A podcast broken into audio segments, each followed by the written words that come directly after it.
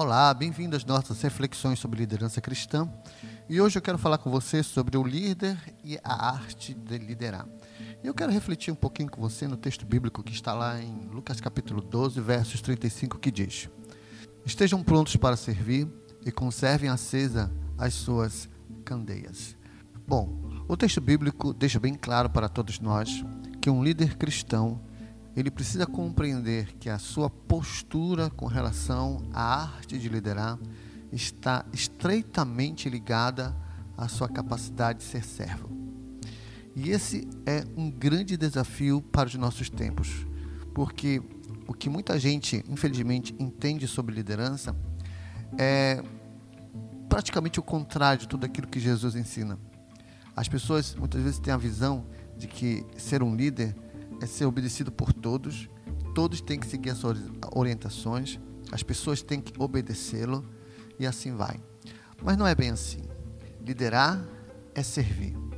Se você não tem a capacidade de servir as pessoas, dificilmente você poderá exercer uma liderança cristã que possa conquistar as pessoas. Porque na verdade nós servimos para poder conquistar o coração das pessoas, para poder ajudar as pessoas, para poder agregar valor às pessoas. Se o que você faz na sua liderança, se aquilo que você realiza como líder não agrega valor, você tem que rever os valores que você tem internamente e aquilo que você está oferecendo, porque liderar tem que agregar valor às pessoas, tem que fazer com que o que você faz conquiste o coração das pessoas.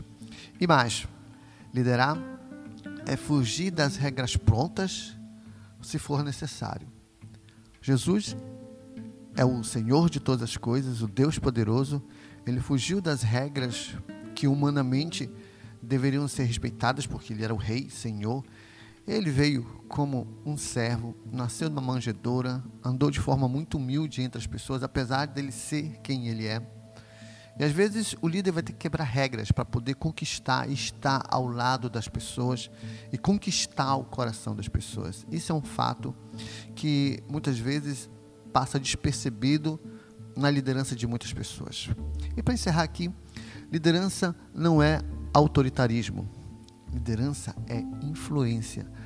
Mandar é fácil, mas influenciar pessoas é um outro nível de liderança.